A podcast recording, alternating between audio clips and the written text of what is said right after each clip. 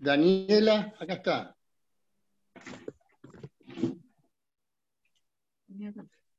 Hola, Saide Bravo.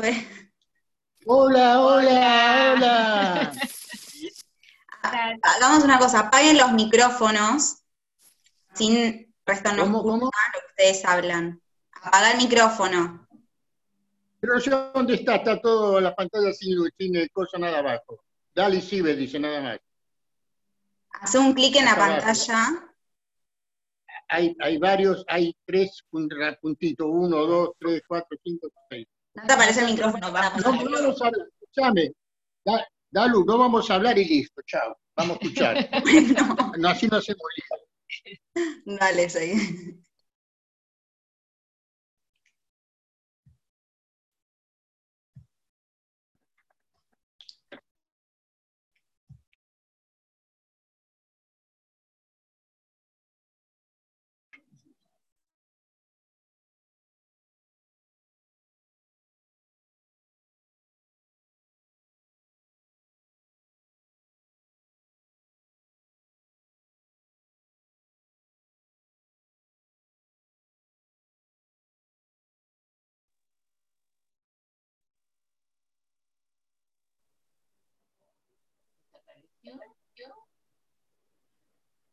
Sí, sí.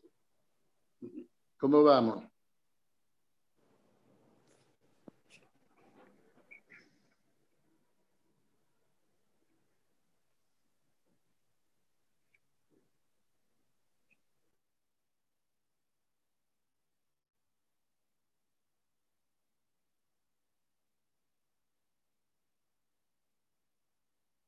Aparecer, porque decía conectando, ¿no? Sí. Cada una por una se están presentando acá, Lucía. ¿eh? Saúl, ¿me escuchás? Saúl, ¿me escuchás? Ya apagó el micrófono, listo, no, que no lo vuelva a prender. Ah. Y Yo,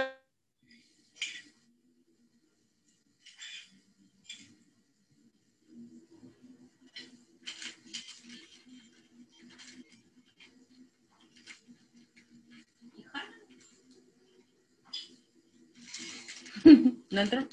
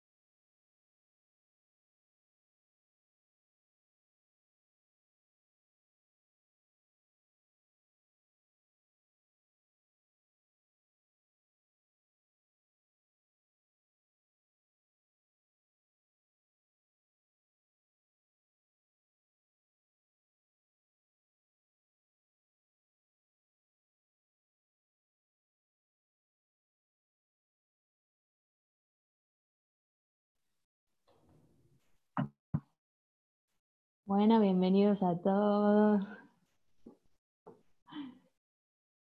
Qué honor conocer a los abuelos de Dali, porque siempre me habla mucho de sus abuelos. Yo extendí viaje con Dali, así que me contó varias historias de sus abuelos, así que un placer, bienvenidos. Son los invitados de honor esta noche. Jessie Endelman, bienvenida. Hanna. Dana Titman, ¿estás acá? Sí, Susana. Ah, bueno, prende la cámara, pues. Acá estamos, por favor. Eh, está mi abuela también, por favor, que no se quede afuera. Ay, por Babi, favor. por favor. Babi, la Babi, la Babi. A ver la Babi. Un honor también tener a la... Bueno, estrellas especiales esta noche veo. ¿Quién más está de especial? Bueno, todos son especiales, pero los abuelos, hay que admitir, chicos, están en, en otra jerarquía. Daniela Siniak, otra estrella de la noche, no es abuela todavía, pero también tiene una jerarquía especial. La Sonia está Está presente. Yami. Ili también está Yami. Fue Yami una, también. es- fue una estrella de la vez pasada. Sigue siendo estrella. Eh, A mí me está. da vergüenza hablar adelante de Yami. Me, me dejó la vara muy alta. la verdad que sí, No. Ana, mejor andate, ¿no? Ya está. Te tengo mucha fe, Ana. Toda la fe del mundo. Me, me dejó la vara alta. Yo la verdad que quería ver a Sonia, que es la mamá de Dana. La quería ver, pero bueno, está tímida. Dejamos que esté sin la cámara. Lu Gómez. Muy bien, Ili, tenemos que, tenemos que hacer un sorteo de la gente que se pone en cámara, ¿no? Es buena esta, ¿sabes? Es muy buena, no la había pensado. La verdad que sí, pues. Te voy a decir algo.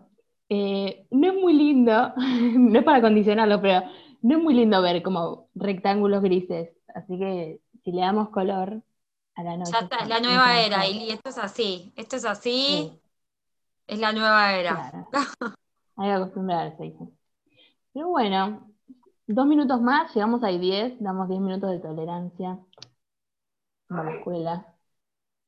Comenzamos esta noche mágica. Creo que como cuando sos eh, host, anfitriona acá en Zoom, vos podés silenciar a la gente. Y como que tenés un poder extra. Está bueno.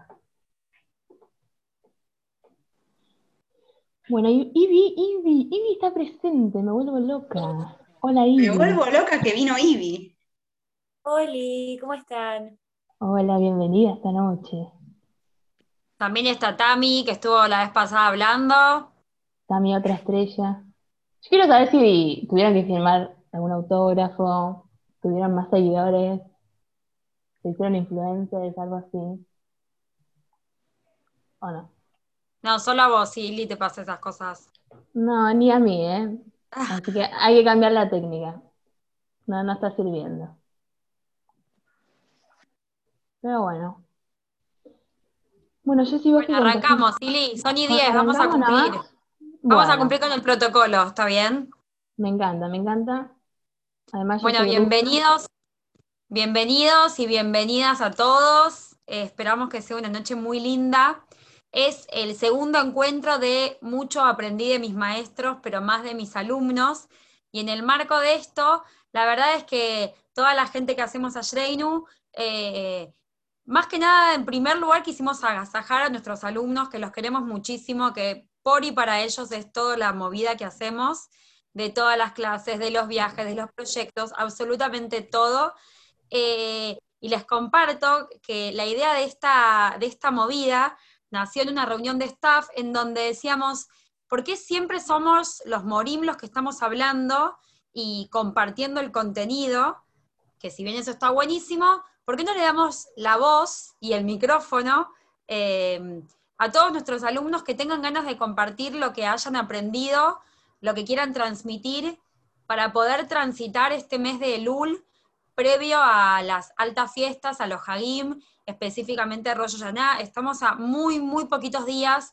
No sé si, por lo menos a mí me pasa que, no sé si soy consciente de todo lo que se viene, eh, de que Rosh Hashanah son 48 horas en donde podemos pedir lo que querramos y según nuestras acciones eh, se marca realmente todo lo que va a pasar durante el año próximo.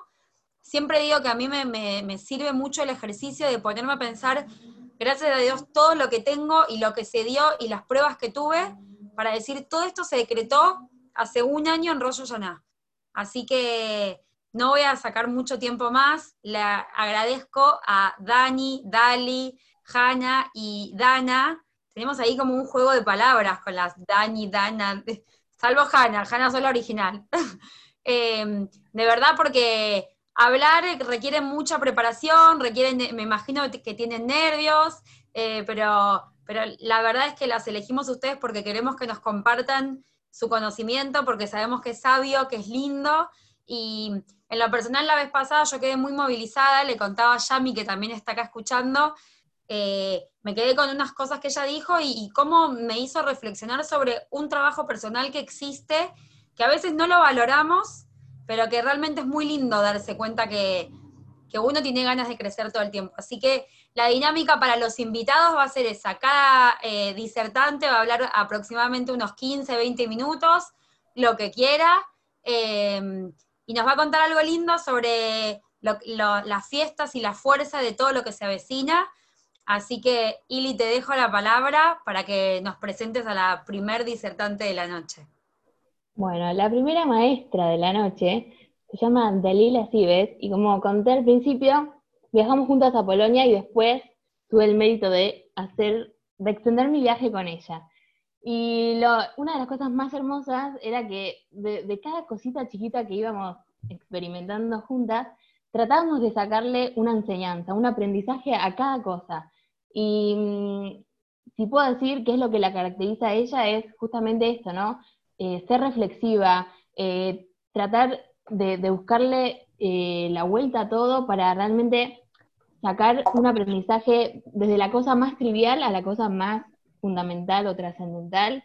Y, y eso es justamente la, la esencia de- del judío, ¿no? Del yehudí, justamente cuestionarse todo y tratar de, cuando nos estamos como descarrilando un, po- un poquitito, tratar de volver a nuestra esencia y reconectarnos con nosotros mismos. Así que, Dali, te doy la palabra para que nos cuentes un poquito qué, de qué se trata la charla de hoy. Gracias, Siri, por la intro. Ma y Pa, silenciense, por favor. A ver, yo, yo te ayudo. Ahí va. Desde el celular no lo sé. Yo, yo, yo lo hago, yo lo hago. Ahí va, genial. Bueno, qué nervios. Eh, cuando Ili me propuso de hablar acá, lo primero que le dije fue no. Pero después de insistir un poquito, aquí estoy, me preparé y bueno, les voy a contar un poquito. Eh, bueno, como todos sabemos, este año fue bastante particular. El mundo frenó y se redujo lo que es el hogar, dejamos de movernos, no podíamos ir al trabajo, a la facultad, encontrarnos con nuestra familia, con nuestros amigos.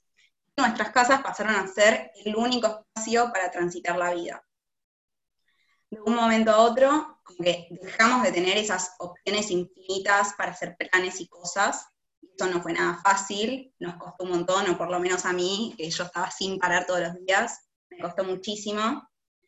Y en este mundo previo al coronavirus, no- como que nos sentíamos aferrados a ese mundo exterior. Pero todo eso desapareció de golpe y entramos en cuarentena. Después de tanto tiempo en cuarentena, después de haber visto por, ortodoxa en un día, de haber sufrido con la última temporada de Fauda, nos enfrentamos a la situación de estar con nosotros mismos nadie más, con nuestros propios pensamientos y reflexiones. Y ahí fue cuando nos dimos cuenta de que la vida no nos había preparado mucho para este momento. Como estudiante de psicopedagogía, puedo asegurar que de cada experiencia, de cada situación, aprendemos algo nuevo, siempre. Hoy estamos en el día 24 de Elul del 5780. Faltan tan solo unos poquitos días, como dijo antes Jesse, para el, para Rosh Hashanah, para el comienzo de nue- del nuevo año judío.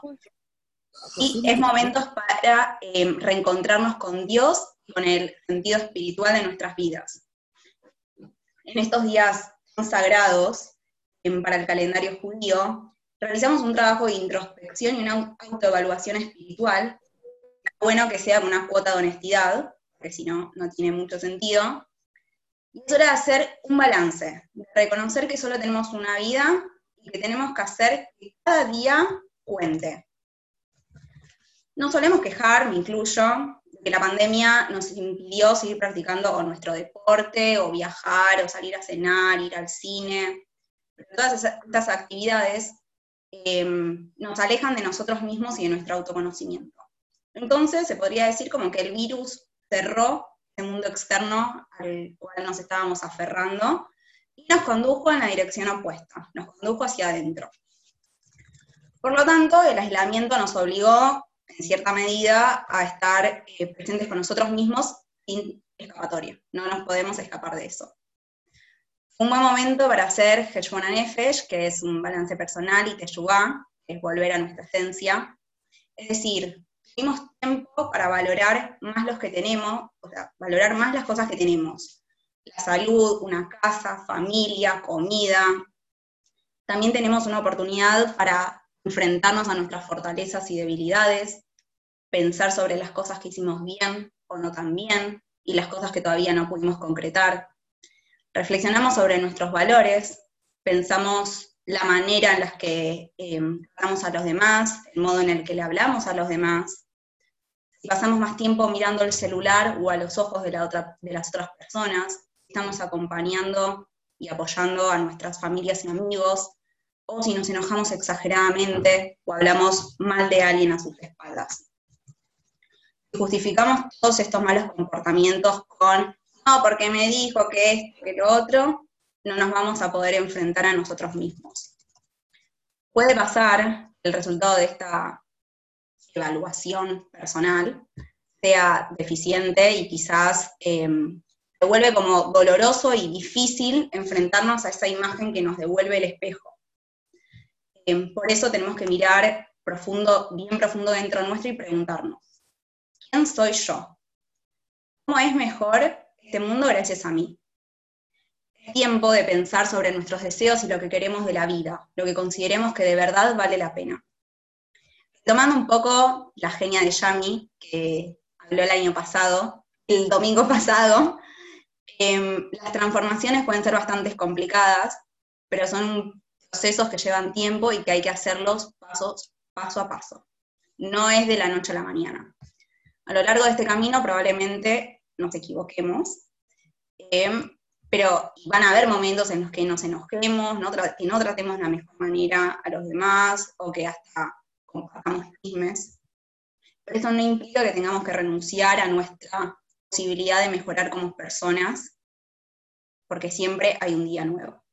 Por ejemplo, ¿cómo hace una persona para terminar un libro muy largo? ¿O cómo hace un atleta para completar una maratón? Hay una manera, leyendo página a página entrenando poco a poco. Cuando los pequeños pasos son constantes, se convierten en saltos gigantes. Pero cuando intentamos dar esos saltos gigantes sin haber dado primero pequeños pasitos, nos dirigimos al fracaso. No hay manera que el cambio lo consigamos de manera abrupta de un, día para el otro. Solo el crecimiento gradual nos ayuda a conseguir cambios duraderos. Tenemos que tener bien en claro que cada pequeño paso cuenta. Por ejemplo, los pequeños copos de nieve suman para llegar a medio metro de nieve. O los pequeños ladrillos, todos juntos, construyen una casa. Este año tal vez podamos realizar un proceso de introspección mucho más profundo de lo que veníamos haciendo en los últimos años, porque no tenemos la excusa de decir no tengo tiempo o no tuve tiempo. Es momento de buscar dentro nuestro, de cada uno de nosotros, de crecer y de convertirnos en quienes realmente somos, volver a nuestra esencia. Este proceso lo empecé a finales de enero, principios de febrero, cuando viajé a Polonia con mi comunidad querida Reinu. Y ya venía reflexionando bastante sobre lo que es el verdadero significado de la vida, mis acciones y en quién quiero ser. Y la pandemia me obligó como a seguir por ese lado, a ir por ese camino. En el rezo Bidui, el tema principal es, no cumplí con mi responsabilidad no hice lo que pude. Nos arrepentimos de haber sido irresponsables. Rosh es el día en que se festeja la madurez y el hecho de que somos responsables de hacer lo que sabemos que es verdadero y bueno. en lugar de hacer lo que tenemos ganas en el momento. Decir pequé o he pecado no significa que podemos ser falsos y decir, Dios, mira, me súper arrepiento de lo que hice, por favor, perdóname, por fin. Esperando que Dios sea amable con nosotros. Sino que decir pequé implica que estamos reconociendo que descuidamos nuestra responsabilidad. Milui significa que estamos reconociendo que actuamos en base a nuestros impulsos, dejando que nuestra vida pase de largo y que nosotros seamos observadores de ella más que unos participantes activos. En Rosh hay muchas distracciones posibles. Podemos poner toda la energía en comer manzana con miel, o halagulá, o golpear el pecho bien fuerte, quizás hasta lleguemos a conclusiones poco realistas y que no tienen nada que ver con nuestras vidas, y leer los pecados que el autor piensa que quizás cometimos que están escritos en el Maxor. Esto no sería asumir una responsabilidad, sino más bien sería escapar de ella. Estos Yamim Noraim, todos podamos crecer más que nunca, podamos reflexionar y empezar con este proceso de transformación personal que se hace paso a paso. Anato Aumetuka Lekulam. Hermoso, Dali. Y me quedo con, con esto que decías vos de que en Rosh Hashanah tratamos de hacer como este Jeshbon Nefesh, ¿no? Este balance personal y tratamos de alcanzar como cierta madurez. Y mm, esta semana leí una frase que decía algo así como, cuando pedimos pedimos realmente, y pedimos por tiempo, pedimos por vida. ¿Qué es lo que estamos realmente pidiendo? ¿no? ¿Pedimos agregar más años a nuestra vida o queremos agregar más vida a nuestros años? Y esa es una frase que realmente me dejó pensando mucho en estos días.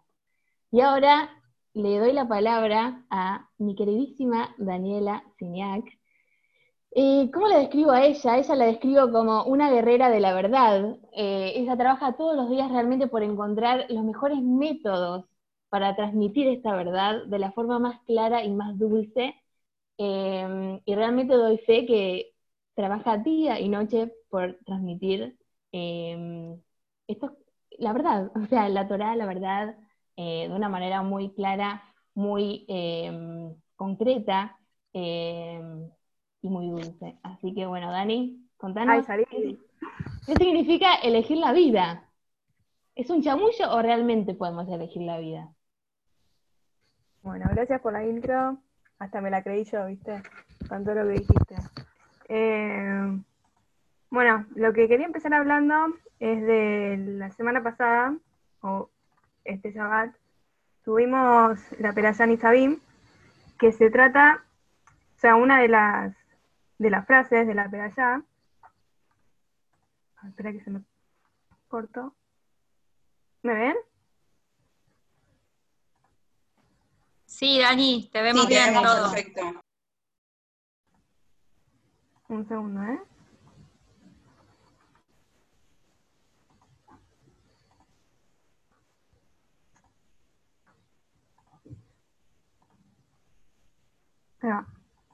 ¿Se ve, no? Ahí. Ahí está. Bueno, perdón por los inconvenientes técnicos. Eh, bueno, vemos si te escuchamos bien, no puedes zafar, Dani, dale. No, no, es mi internet, no es el de ustedes, es el mío.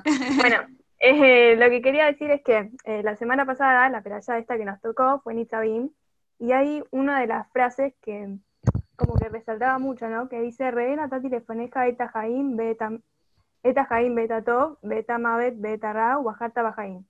¿Qué es lo que quiere decir esto? Te doy delante tuyo la vida y lo bueno y la muerte y lo malo, ¿no? ¿Qué significa esto? Y vas a elegir la vida. Bueno, ¿qué quiere decir elegir la vida, no? Es como, te parece obvio, ¿no? Pero lo que me puso a pensar es que, bueno, si uno no tiene la elección, ¿no? Y si mañana ya está, me dicen, bueno, 27 años y te vas del juego. Esto fue todo, mañana se acabó acá, listo, chao. Y yo me pongo a pensar, ¿no? Como que ya está, listo, me voy. Y estoy contenta con lo que hice, estoy contenta con la persona que soy, con lo que logré, me quedo con sabor a poco o, bueno, no, hice lo que tenía que hacer, listo, mañana está bien, si me voy, está todo bien. Y creo que esto fue lo que nos pasó un poco a todos, ¿no? Que mar- marzo 20, listo, se acabó, COVID, todos a nuestras casas, lo que hiciste, hiciste, lo que no hiciste, no hiciste, si saliste con tus amigos, genial, si decidiste patear la salida, patear la salida, lo siento, eso fue todo. Y eso es lo que me pone a pensar, ¿no? Si, listo, ya está, mañana se acabó todo y eso fue todo. ¿Estoy contenta con lo que hice? ¿Estoy conforme con lo que logré? Y creo que la respuesta no solo mía, sino de todos es, no, no estoy contenta, me falta un montón de, de cosas para hacer y necesito más tiempo, ¿no? Entonces, creo que todos vamos por esa visita armada y le pedimos a bueno, danos un poco más de tiempo, ¿no? Y elegimos la vida, ¿no? Pero ¿para qué queremos la vida? Que, ¿qué es lo que vamos a hacer con este préstamo que vamos a pedir? Perdón, estoy re nervioso, se nota, ¿no? Em, y bueno, lo que me puse a pensar es que uno va con esta listita armada y diciendo quiero más tiempo, ¿no? Pero ¿para qué quiero más tiempo? Yo creo que uno tiene que ir con una propuesta, ¿no? A Dios y decir, ah, bueno, mira, Dios, yo quiero que me den más tiempo para hacer esto. Quiero corregir tal cosa, quiero, em, no sé, adquirir tal cualidad que estoy medio flojo con esto, quiero mejorar lo que sea, ¿no? Creo que uno, lo justo o lo lógico sería que vayamos con un plan, mira, quiero esto, quiero un préstamo de vida para esto. Y hablando con Ili esta semana, ella me contaba, ella me contaba que un, como una especie de macé. Una historia em, de una persona que va al, al banco a pedir un préstamo, ¿no? Para comprarse una casa. Y llega perfecto a lo del señor del banco y la persona detrás del mostrador le dice, ¿para qué quiere el préstamo? Mire, necesito comprarme una casa este año, ya está, me toca comprarme la casa, necesito que me banquen. Bueno, buenísimo. Esta persona del, banco le da el préstamo, perfecto, tome, vaya, cómprese la casa. Genial, el hombre se va contento a, comprar la casa. Pasa el año, llega de nuevo al banco el señor y viene a, a pedir otro préstamo. Le toca a la misma persona detrás del mostrador. Y el señor sorprendido dice, ¿cómo le fue? Lo reconoció, ¿no? ¿Quiere otro préstamo para qué? Y bueno, me quiero comprar la casa porque, bueno, este año pasaron cosas y no me pude comprar la casa. Así que, bueno, vengo a pedir otro préstamo. Bueno, está bien, le doy el préstamo. Genial, el hombre se va con el préstamo por segunda vez, en, por segundo año consecutivo. Genial, pasa un año, este hombre se presenta de nuevo en el banco y la persona que está del otro lado del banco, que es la misma, se sorprende. ¿Qué pasó? Venís de nuevo, ¿no? Dos años seguidos, tres años seguidos, ¿qué pasó? Vengo a pedir otro préstamo porque, bueno, pasaron cosas de nuevo y necesito comprarme la casa. Y lo que hablábamos con Ili es esto, ¿no? No tanto la pregunta de si nos, nos van a dar el préstamo o no, más bien si qué cara, con qué cara va uno a pedir el préstamo tantas veces, ¿no? Es como, ¿hasta, hasta cuándo nos va a dar la cara para, para ir y pedir un préstamo para lo mismo que veníamos pidiendo tres años seguidos? Es como, no sé, no sé si me da la cara para presentarme y pedir lo mismo. Y bueno, esto lo comparábamos con, con este Rosh Hashanah, ¿no? Que uno va y se presenta delante de Hashem y le pide un préstamo un año más. Bueno, pero ¿para qué queremos este año más? Para venir y pedir siempre lo mismo y decir, bueno, este año me comprometo, voy a mejorar en esto. Y te pido un año más para que me tengas paciencia, que lo voy a remejorar y este es mi año. Genial, obviamente Hashem nos va a dar ese préstamo, nos va a dar ese año de más. Pero la pregunta es hasta cuándo nos va a dar la cara de nosotros ir y pedir siempre lo mismo, ¿no? Como presentarnos y pedir un año más para lo mismo. Y mm, estuve leyendo em, que nosotros en general vamos como con esa listita de supermercado a pedirle a Dios, bueno Dios, sabes que este año necesito, eh, no sé, plata o bienes materiales, un trabajo, lo que sea que nos falta, ¿no? Y está esto de que uno siempre, por naturaleza y por tendencia que somos humanos, se nos ocurre siempre lo que nos falta.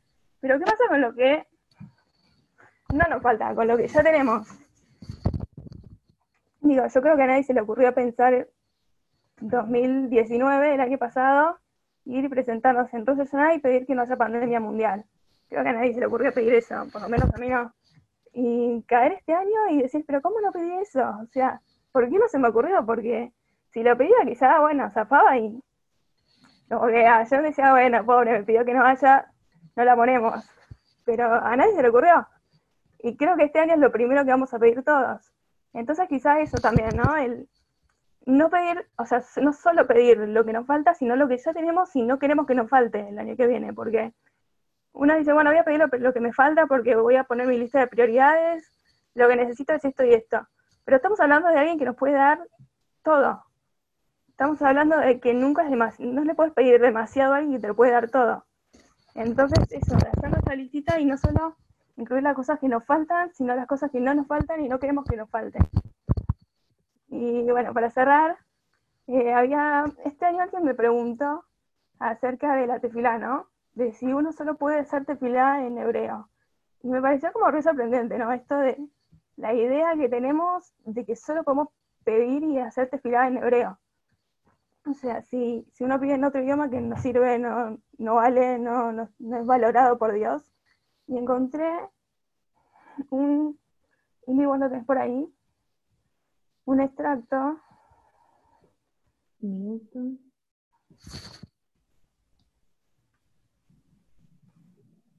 Ahí lo ven todos. ¿Querés que vaya leyendo con vos? Dale. No, ¿qué- ¿querés leer? ¿Leo yo o leo vos? Dale, lee.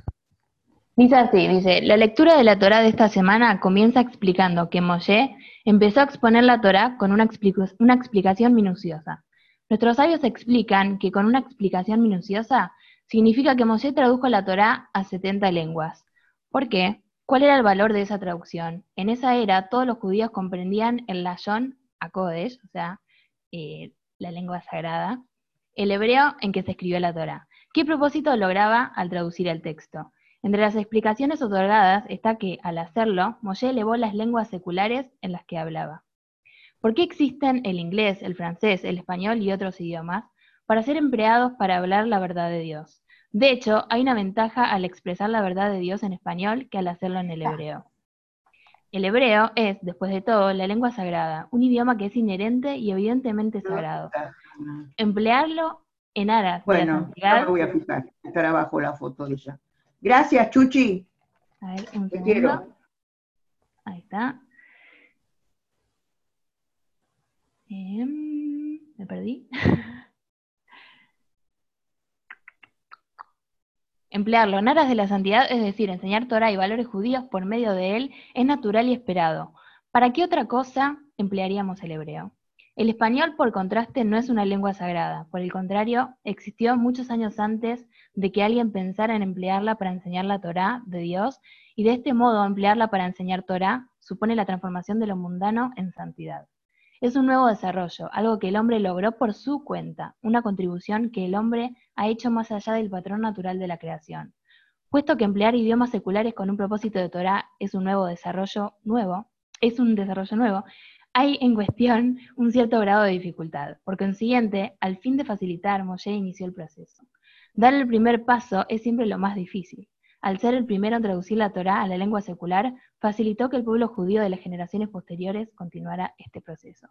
En ese sentido, nuestras acciones, escribir y leer esta misma, esta misma página, pueden verse como una continuación de lo iniciado por Moshe.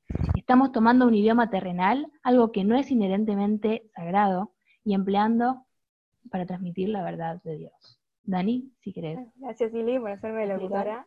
Se da cuenta que estaba nerviosa.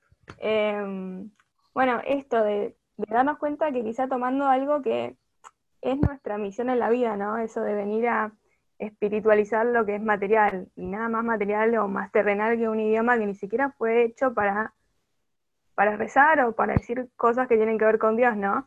Entonces, esto de no sentirse mal si no sé rezar en hebreo o, o no sé leer del Sidur o no sé seguir la lectura como van todos, no importa, creo que para empezar está perfecto eso de que uno puede rezar en el idioma que sabe y, y hacer algo tan importante de agarrar algo material o algo que no fue para, para que usaba para la santidad y convertirlo en algo santo. Para mí eso es es increíble la, la forma que tenemos, la oportunidad que tenemos de agarrar algo terrenal y usarlo para, para, para parecernos en, un porcentaje muy chiquitito, ¿no? Pero para parecernos en cierta manera a Dios.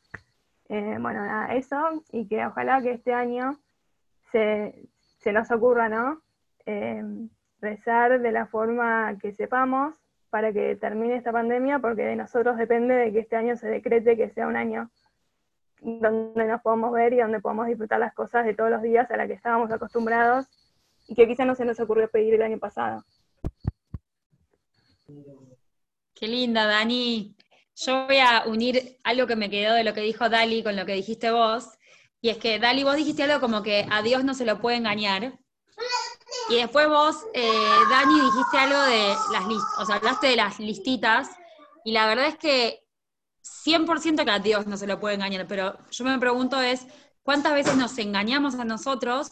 Y en realidad tampoco te puedes engañar, porque al poco tiempo eh, decanta como de maduro que esa situación no va.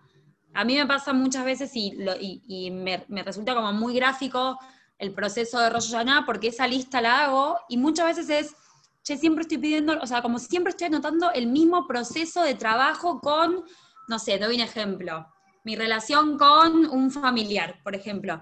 No puede ser, Jessy, que todos los años tengas este, esto en la lista, porque evidentemente algo, algo tiene que estar cambiando, o sea, puede no ser la prioridad, puede que esté en un nivel más bajo, como que no, no sea lo más importante, pero si todo el tiempo es algo importante es porque evidentemente durante todo el año no pudiste hacer nada para con eso.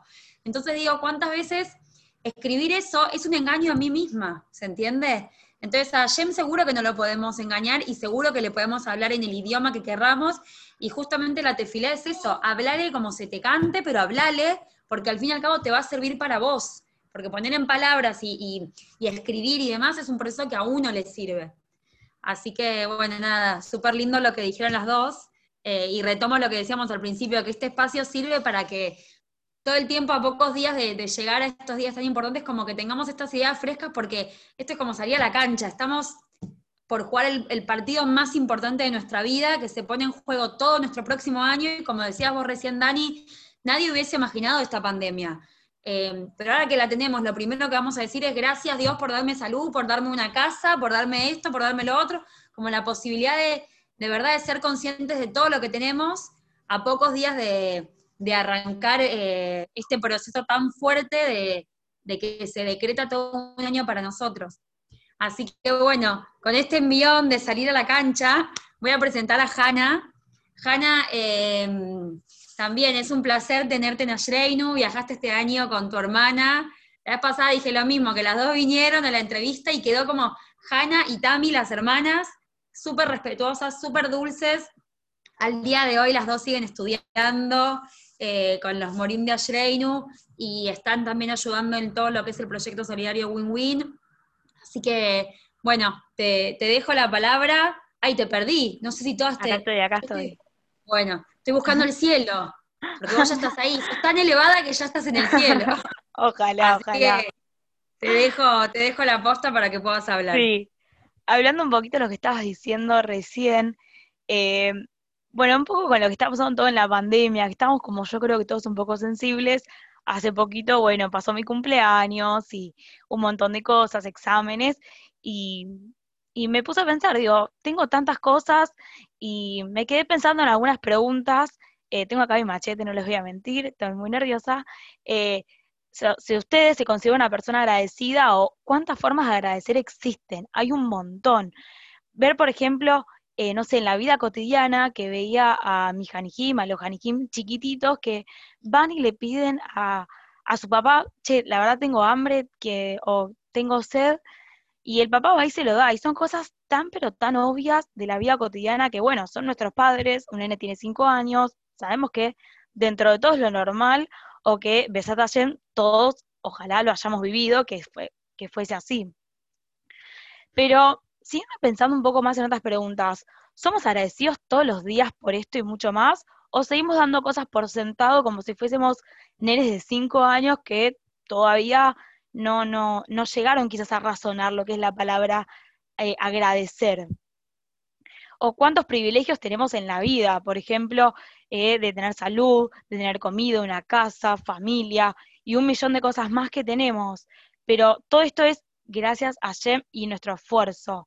O por ejemplo, hay cosas que eh, decimos a la mañana, como eh, las Birkotas Yahar, que agradecemos por despertarnos, eh, por bueno, ver el sol, abrir los ojos, y algunas cosas más que quizás me pueden corregir, no me las sé todas de memoria, que son cosas que quizás algunos que no decimos las Birkotas Yahar, quizás las damos por obvio, es obvio que nos vamos a despertar, es obvio que vamos a ver el sol, es obvio que tenemos brazos, piernas, ojos, todo es obvio, pero no es tan obvio para algunas personas, eh, no es tan obvio las cosas que tenemos en la vida, a todos nos puede eh, faltar algo, todos nos puede sobrar algo, ojalá que nos sobren un montón de cosas. Em, mm, mm, ah, perdón, ¿eh? Otra cosa que quería decir, ¿saben qué significa la palabra judío? Yo no lo podía creer. Cuando me puso a pensar esto, judío viene de Yehuda, que quiere decir dar las gracias. No podía creer. Los Yehudim todo el tiempo, y es verdad, si leemos todas las filot, todo el tiempo estamos agradeciéndole a Shem, ya sea con la comida, cuando nos despertamos, en todo momento estamos agradeciendo. Es hermoso esto. Eh, Saben que el Modeani, eh, que es lo primero que hicimos al despertarnos, eh, dice, modés agradecer, ani es yo. Eh, pero ¿por qué se dice así? Porque gramaticalmente en hebreo, o sea, sería ani modé, o sea, yo agradezco. Si lo decimos en español, no decimos agradezco yo, lo podemos pensar así. dicen los sabios que no querían que empecemos los días diciendo yo, en, en vez de empezar el día diciendo agradezco, como empezar ya diciendo agradezco por estar acá, por este hermoso día. Y bueno, y las demás brajot que seguimos diciendo, que ya las dije de gracias por despertarnos, por bajar nuestra alma de nuevo al cuerpo. Y pensando un poquito más, fui buscando en internet eh, y encontré algo que la verdad recién hace un rato me dijo eh, Diego que, era, yo no lo conocía, que es Jobota Levavot, que es un libro de ética, eh, encontré dos cosas que me gustaron y que les encontré un poco a la relación, un poco de qué podemos hacer para agradecer o cómo ser más agradecidos. Quizás no es tan obvio decir un simple gracias o quizás no es tan simple como hacer una tefilá. No siempre se basa en, bueno, ya está, ya dije la tefilá, ya estoy agradecido por todo y listo. No, no, yo no. Eh, hay ese esfuerzo nuestro que tiene que estar aparte de la tefilá. Eh, lo voy a leer, dice, quien disfruta de lo que tiene sin tener en cuenta si es poco o mucho estaría siempre de buen humor. Por lo contrario, la gente que siempre se da cuenta de lo que no tiene, se muestra ciega de lo que verdaderamente tiene. Para mí fue polémico, porque estamos hablando de ceguez, de alguien que no se puede dar cuenta de lo que sí tiene. ¿Por qué? Porque siempre está viendo, bueno, me falta esto, me falta el nuevo celular, me falta no sé, recibirme, por ejemplo, que lo, veo conmigo misma, eh, o un montón de cosas que, que, me faltan. Y esto yo lo relacioné con algo que todos conocen, con, como, no sé si se llama analogía, eh, lo del vaso y el agua. Todo depende de nosotros ver el vaso medio lleno o el vaso medio vacío. Creo que una persona que puede ver eh, el, vaso, el vaso medio lleno suele ser alguien más agradecido porque agradece decir, bueno, gracias a Dios yo tengo comida, tengo salud, tengo brajot y familia, todo, todo lo que podamos tener, que quizás una persona que está todo el tiempo viendo eh, qué es lo que me falta, quizás ahí le cuesta darse cuenta que tiene todas estas cosas y un millón más que quizás tiene y no se da cuenta. Eh, última cosa de, de, de Jebota Levavot que, que saqué, quizás no es literal, puede ser que, no sé si dice eso exactamente, dice, una persona sinceramente humilde estará constantemente agradecida por todos los bienes que ha recibido y no va a quejarse. Entiendo que es difícil quejarse, muchas personas que me conocen saben que yo me quejo mucho y es algo que trabajo y trabajo, eh, pero lo que hoy es, estamos muy cerca de esta definición de lo que estoy diciendo de agradecer con lo que es la definición del judaísmo de ser feliz cuando nosotros podemos agradecer y estar consciente de, wow, qué lindo que es esto que tengo, gracias mamá, gracias a Jen por esta hermosa vida que tengo, eh, uno va a poder seguir siendo feliz eh, y va a poder tener paz Eh, así que les propongo para este nuevo año que empezamos que agradezcamos por todo lo que tenemos en la Tfilot y justo con, lo que dijeron de, bueno, esa lista, decir, bueno, ya cosas que hice y qué voy a hacer y en qué quiero ser agradecido y qué puedo seguir mirando de bueno que tengo en mi vida. Eh, no sé qué más decir, creo que no me olvidé decir nada. Y bueno, que podamos continuar siendo felices como seguimos y eh, está en nosotros poder elegir si ver el vacío medio vacío o medio lleno y poder ser felices. Yana Toba. Hermoso, Janita, hermoso. Y me hiciste acordar a algo que, siempre cuenta mi hermano, Diego Moreda Shreinu, eh, con esta, esta cuestión de cómo nosotros eh, decidimos como pararnos delante de Dios y pedirle cosas, ¿no?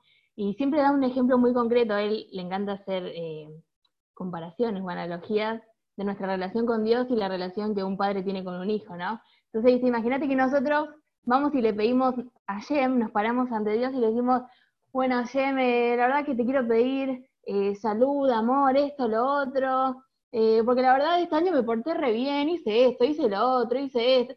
Y la verdad que, imagínate que un papá, o sea, le decís esto a tu papá, sepa, la verdad me das eh, 500 pesos. Eh, por- sí, dale, pero ¿por qué? Eh, porque, mira, limpié mi pie, o sea, ordené mi pieza, me porté re bien, me saqué buenas notas, hice esto, hice lo otro.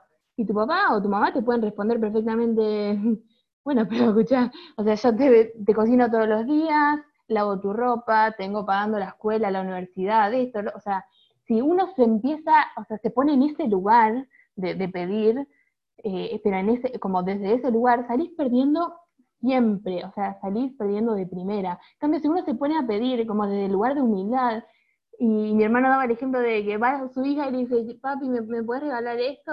"Ah, ¿Pero por qué? Y la nena le dice, porque sí, porque, porque me amás, ¿no?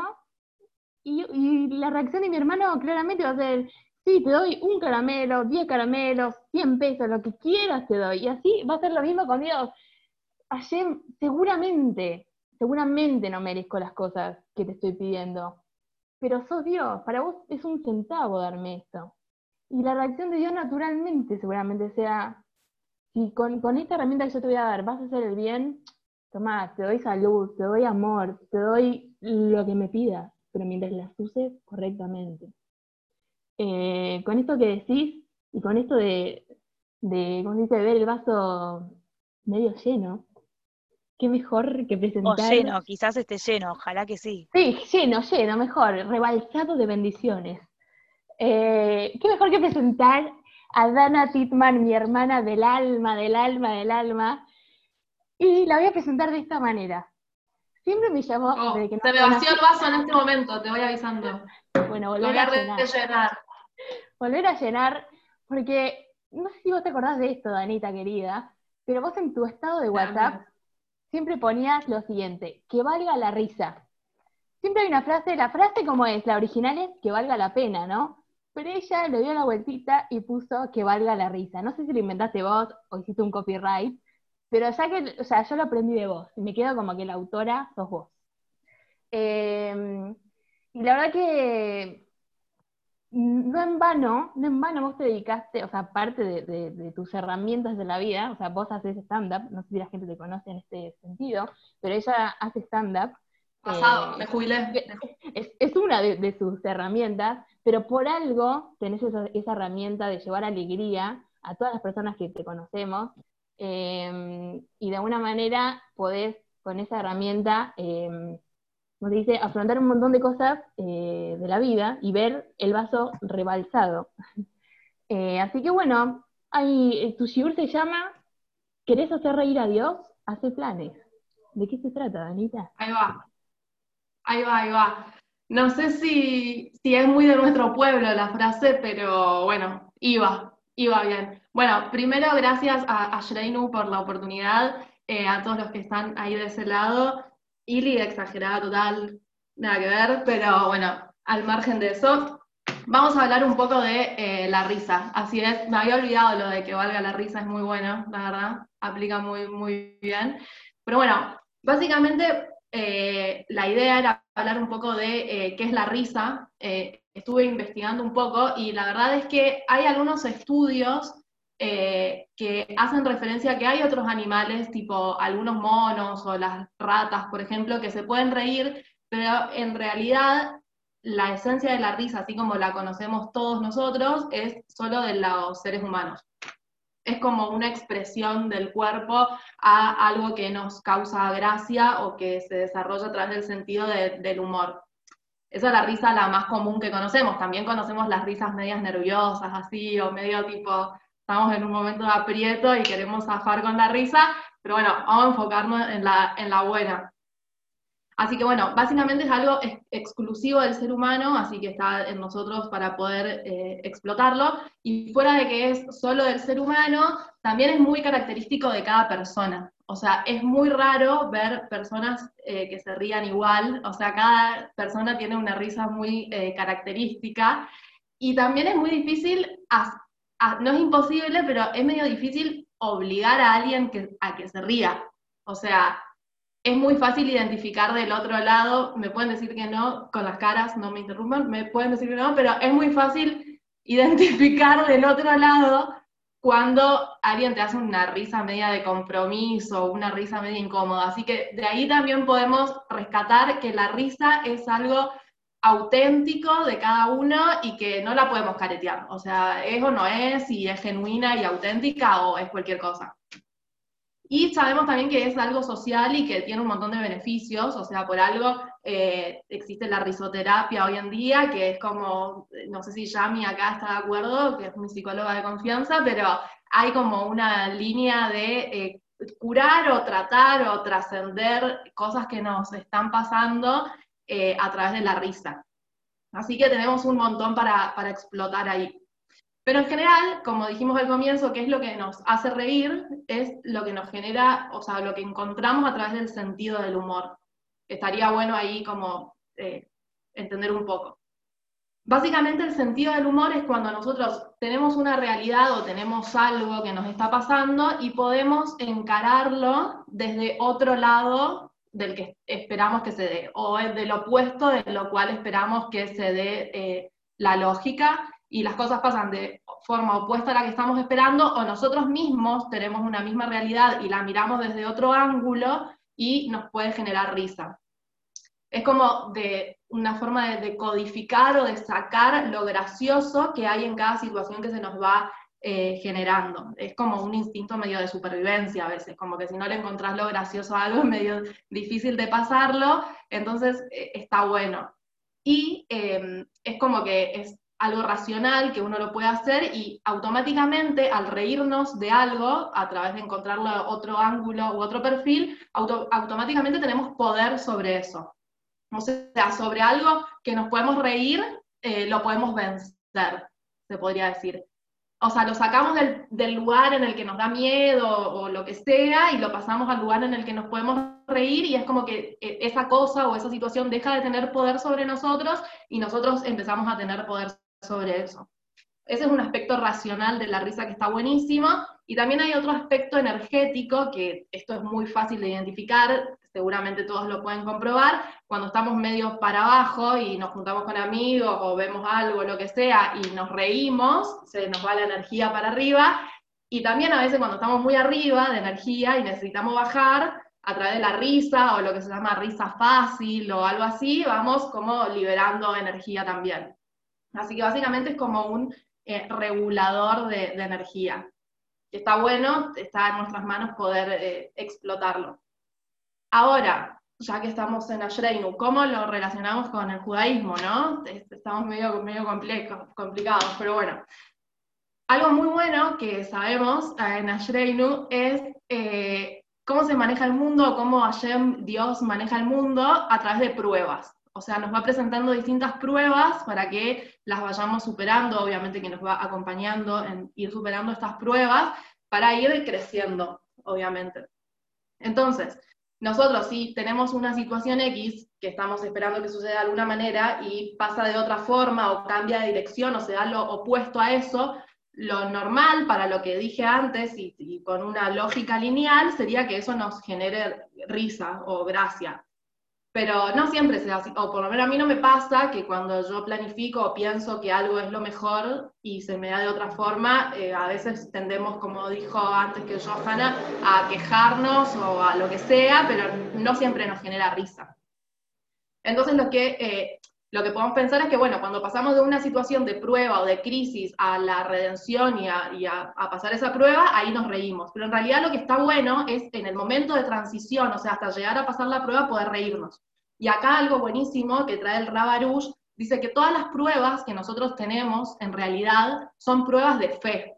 Entonces, si nosotros al transitar la prueba, las transitamos con alegría, entendiendo que de verdad es lo mejor que nos está pasando, porque por algo tenemos esa prueba, para poder superarla y ser mejores, si transitamos esa prueba con alegría, ya pasamos la prueba, ya estamos eh, listos para un nivel superior.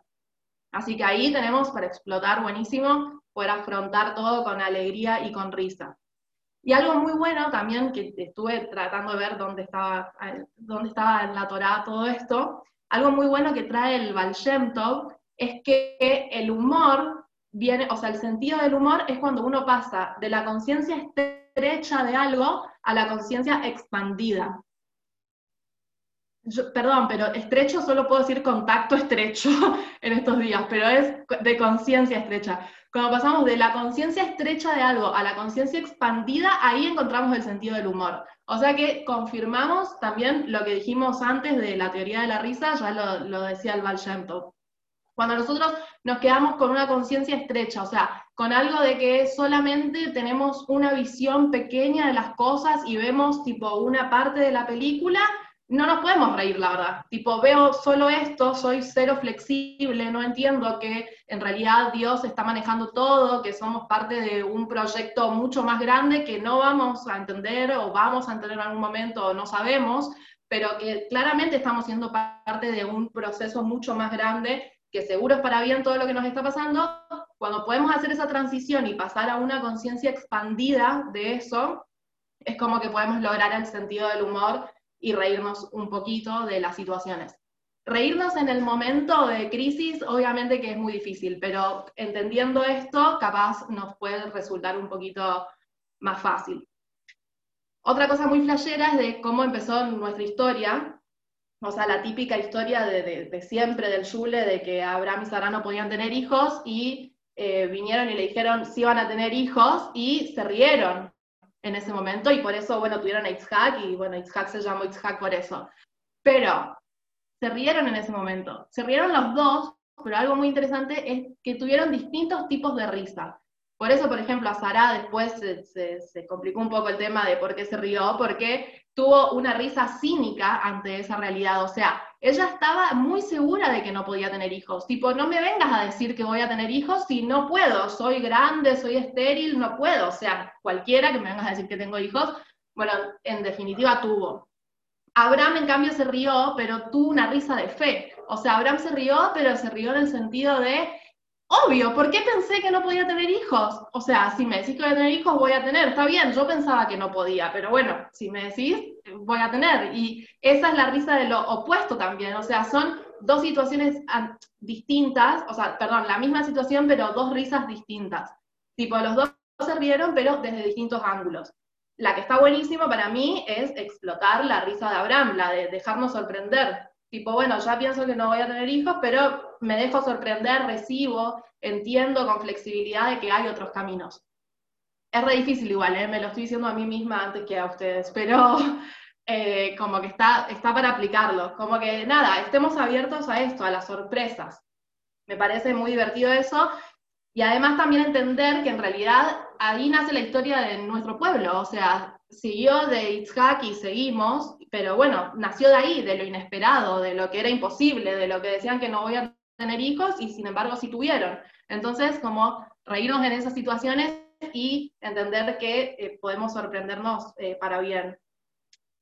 Y llevándolo eh, más a los días que estamos pasando, algo muy flashero que dijo Jessie al comienzo, que a mí también siempre me pasa en estos días, así que ya falta poquito para Rosh Hashanah, o sea, ya sabemos que en unos días se va a decidir qué va a pasar en el año próximo.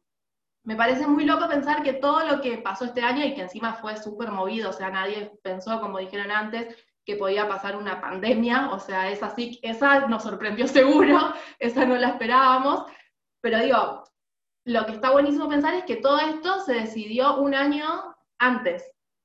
Y es como ver una película por segunda vez, o sea, es como ahora yo ve- veo y digo, ¿por qué me hice mala sangre capaz por cosas que me pasaron durante el año si al final se resolvieron bien? O sea, es como que podríamos habernos reído de- anticipadamente y también iba a tener un, un final feliz. Entonces, como que por ahí está bueno, como de verdad como ver una película, como ya viste, la, no sé, una película que vimos 200 veces, Juego de Gemelas, ya sabemos cómo termina.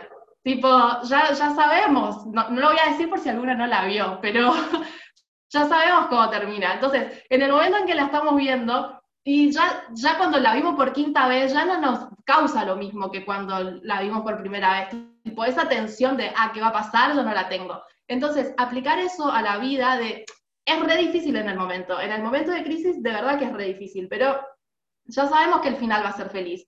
Si no es, si no es feliz, es que no es el final. Entonces, si ya sabemos que el final va a ser feliz, ya podemos reírnos por anticipado un poquito, aunque sea, forzarnos, y meternos presión, tratar de pensar esto, de ver que todo es para bien, que es la totalidad, ver que somos parte de algo que no entendemos, y nada, y ponerle más onda y reírnos un poco más. No voy a cantar la canción muy conocida de reírnos más, pero, pero eso, tipo sacar risas por anticipado, ya créditos. Así que nada, espero que se nos decreten muchas risas para este año y nada, todo cosas buenas y que seguro sean buenas y que sean dulces para que también sean buenas a nuestros ojos. Así que gracias a, a Shreinu por el espacio y nada, a los que están de ese lado. Y a mi abuela, por favor, a mi abuela, por favor, Babi, un beso. Un beso para Babi. Hermoso, hermoso, Dana. Eh, igual yo me quedé con ganas de que cantes, ¿eh? O sea, nos quedamos hasta nueve y media si querés. Después les mando el link. Ah, Eh, bueno. yo no vi Juego de Gemelas. No sé, quizás me río. Pero Me dale, gracias. Bueno, y para cerrar, eh, bueno, primero agradecerles a, a estas cuatro maestras de la noche, la verdad hermoso todo, y mm, algo que me parece que engloba un poco estas cuatro clases o estas cuatro enseñanzas de la noche, es que no sé si, se dieron cuenta, o sea, supongo que sí, pero hay una parte de la tefilá que se llama amidá, ¿no? Y en, en la amidá se dan tres pasos para atrás y tres pasos para adelante. Y no es que es una coreografía que hacemos así en el templo, algo copado, nos coordinamos todos, sino que realmente tiene un sentido.